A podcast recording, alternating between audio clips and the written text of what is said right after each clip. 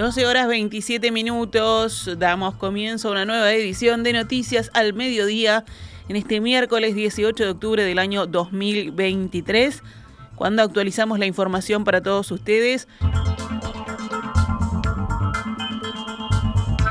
El presidente del Frente Amplio, Fernando Pereira, dijo hoy que no puede asegurar que no tiene el teléfono pinchado, después de que se conociera que dos policías ingresaron a El Guardián para conocer el contenido de escuchas telefónicas realizadas en el caso de los vinos envenenados, en el que se indaga el crimen de Cecilia Fontana, madre del ministro Luis Alberto Heber. La verdad que en otros momentos de Uruguay, incluso con gobiernos colorados y blancos, sentía cierta seguridad. Es verdad que no había estos aparatos, pero nunca me sentí perseguido, ni yo ni ningún líder de la oposición. Hoy yo no le podría asegurar que no tengo el teléfono pinchado. De hecho, se me corta cada pocos minutos, declaró. Además, apuntó contra el ministro Heber por su responsabilidad política en varias polémicas alrededor de la cartera, más allá de los problemas de seguridad.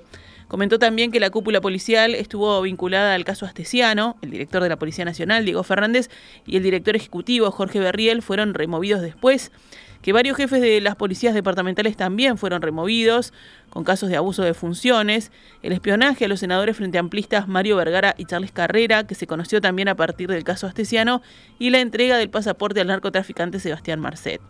Yo no sé cuántas cosas tiene que pasar para que se vaya un ministro, dijo el presidente del Frente Amplio, fuerza política que resolvió interpelar otra vez a Heber. Nosotros respetamos a Heber como político, es uno de los políticos de más vasta trayectoria. Claramente es una persona que cuando opina hay que escucharla, pero en este ministerio ha fracasado desde todo punto de vista, agregó Fernando Pereira. Seguimos en tema. El ministro del Interior, Luis Alberto Heber, comparecerá el próximo martes en el Senado en régimen de comisión general. El Frente Amplio lo interpelará en una instancia posterior.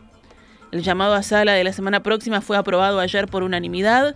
Heber le había pedido a la bancada de la coalición de gobierno ser recibido para informar sobre la actuación del ministerio en el caso de Carlos Taroco, el exdirector de la cárcel de Santiago Vázquez, imputado por cohecho en una maniobra que, según la Fiscalía, pretendía identificar y desacreditar a algunos de los denunciantes del ex senador Gustavo Penades. Hablando con subrayado, el senador frente amplista Charles Carrera ratificó la voluntad de su bancada de preparar una posterior interpelación a Heber y anunció que la moción será presentada próximamente.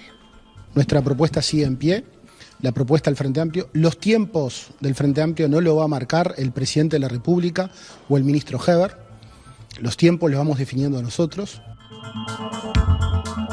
El Frente Amplio insistirá en incluir en esa futura interpelación los casos relacionados al ex custodio presidencial Alejandro Astesiano y la concesión del pasaporte al narcotraficante Sebastián Marcet. La jueza penal Marcela Vargas resolvió ayer que el ex senador Gustavo Penades seguirá cumpliendo prisión preventiva en la cárcel de Florida en los términos en los que venía haciéndolo. Su situación volverá a ser analizada en tres meses. La magistrada tomó esa decisión luego que todas las pericias indicaran que Penades puede seguir allí el tratamiento médico por su afección cardíaca y por la diabetes que padece.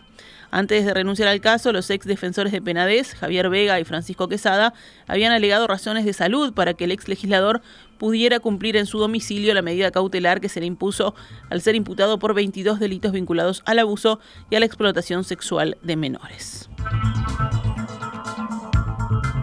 La Asociación de Magistrados Fiscales del Uruguay decidió que presentará un recurso de inconstitucionalidad por el artículo de la rendición de cuentas que establece la inhibición a fiscales de corte y letrados de ejercer como abogados por un plazo una vez que dejen su puesto.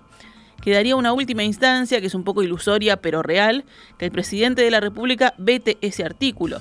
Si no, la inconstitucionalidad se va a dar a partir de que esté en funcionamiento la ley. Esto lo dijo el presidente del gremio, William Rosa, a El Observador para la reclamación ante la Suprema Corte de Justicia, para la inconstitucionalidad, ahí tiene que haber una afectación de un interés legítimo, personal y directo. Tendría que tratarse de algún o algunos fiscales que esté por retirarse o por cesar de la fiscalía, es decir, estar en las condiciones que establece la norma y en los que esté afectado su derecho, continuó diciendo Rosa. Ahí se hace la presentación ante la Suprema Corte, ya con los hechos consumados. Tendremos más tiempo para analizar la estrategia, la presentación, los argumentos. Todo eso, como lamentablemente se hizo entre gallos y medianoche, no permitió ampliar mucho más allá de la impresión primaria que se tenía del asunto, concluyó el presidente del gremio. Nos vamos ahora con otras noticias. Las empresas del transporte suburbano denuncian que están en una crisis por la caída de la venta de boletos y el incremento de costos y piden medidas al gobierno para asegurar la sostenibilidad. No hay ninguna empresa de las nueve que prestan el servicio suburbano que por su actividad tengan ganancia o equilibrio. Ninguna, todas pierden, aseguró Javier Cardoso, el gerente general de COPSA y secretario ejecutivo de la Cámara de Empresas del Sistema de Transporte Metropolitano. En un documento plantean que están en números rojos desde hace años, pero ahora esa pérdida se hace insostenible. Según las firmas, el sector del transporte que tiene a 2.000 empleados y que se dedica a trasladar a pasajeros desde y hacia Montevideo, Canelones y San José, viene arrastrando una situación financiera que llegó al límite y que incluso puede obligar a que algunas empresas deban entregar la concesión del servicio y cerrar si la situación no se revierte. Las firmas argumentan que en 10 años la venta de boletos cayó a la mitad y señalan que cada vez tienen un mayor desfasaje entre ingresos y costos. Las empresas de ómnibus suburbanas nucleadas en Sestrame son Copsa, Cita, Come, Coet, Cutsa, EOSA, UCOT, Casanova y Talapando Montevideo. Estas pidieron al Ministerio de Transporte que tome medidas urgentes para asegurar la sostenibilidad del transporte suburbano y propusieron que se cree un subsidio. El director nacional de Transporte, Pablo Lavandera señaló el observador que el Ministerio no está pensando en seguir incrementando la tarifa ni tampoco está evaluando hacer referencias vía subsidio, excepto que sea para acompañar el recambio de la flota a ómnibus eléctricos, ejemplificó el jerarca. Luego de que un niño falleció la semana pasada por escarlatina, en los últimos días las autoridades detectaron otros cinco casos leves en varios centros de enseñanza de Montevideo. El menor concurría a la escuela 60, en la que se detectaron además otros dos casos. Los demás están en la escuela 17, en el jardín 252 y en el jardín 384. El Ministerio de Salud Pública monitorea la situación y afirmó a través de un comunicado que se trata de casos estacionales, en una situación que no difiere de la de otros años. Se descarta que se esté ante un brote epidemiológico en alguna de estas instituciones. Nos vamos al panorama internacional. En Argentina, las embajadas de Israel y Estados Unidos, ubicadas en la ciudad de Buenos Aires, fueron evacuadas hoy por amenazas de bomba. Fuentes de seguridad porteñas informaron que la policía cortó el tránsito en la Avenida de Mayo de manera preventiva. Pasadas las 11 horas, las autoridades informaron que dio resultado negativo la revisión realizada por el escuadrón antibombas en el primer establecimiento.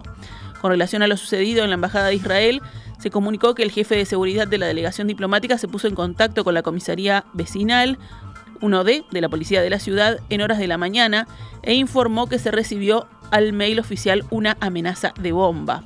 De acuerdo con las primeras informaciones, la amenaza de bomba a la sede estadounidense también se realizó vía correo electrónico y fue denunciado por el jefe de seguridad de esa sede ante la comisaría vecinal 14C. En ambos casos, la justicia federal de turno inició una causa por intimidación pública.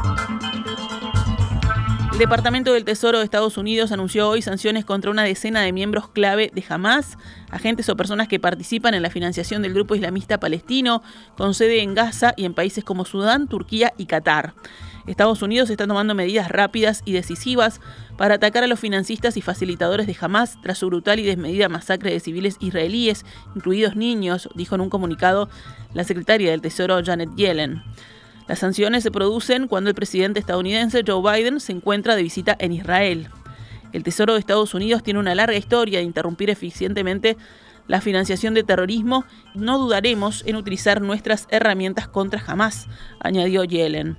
La secretaria del Tesoro señaló que Washington seguirá tomando todas las medidas necesarias para negar a Hamas la capacidad de recaudar fondos para llevar a cabo atrocidades.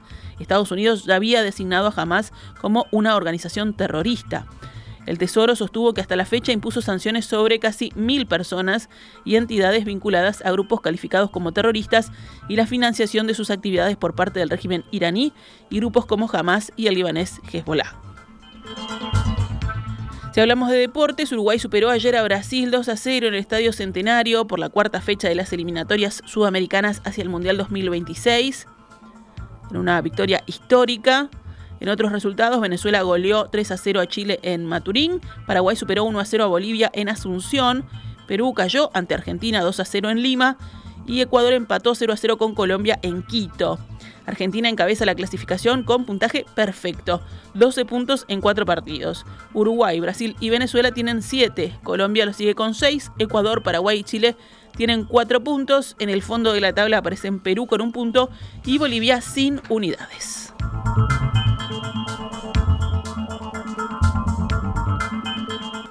Ahora sí, nos retiramos con noticias al mediodía. Volvemos mañana pegaditos en perspectiva. Esta es Radio Mundo 1170 AM. ¡Viva la radio!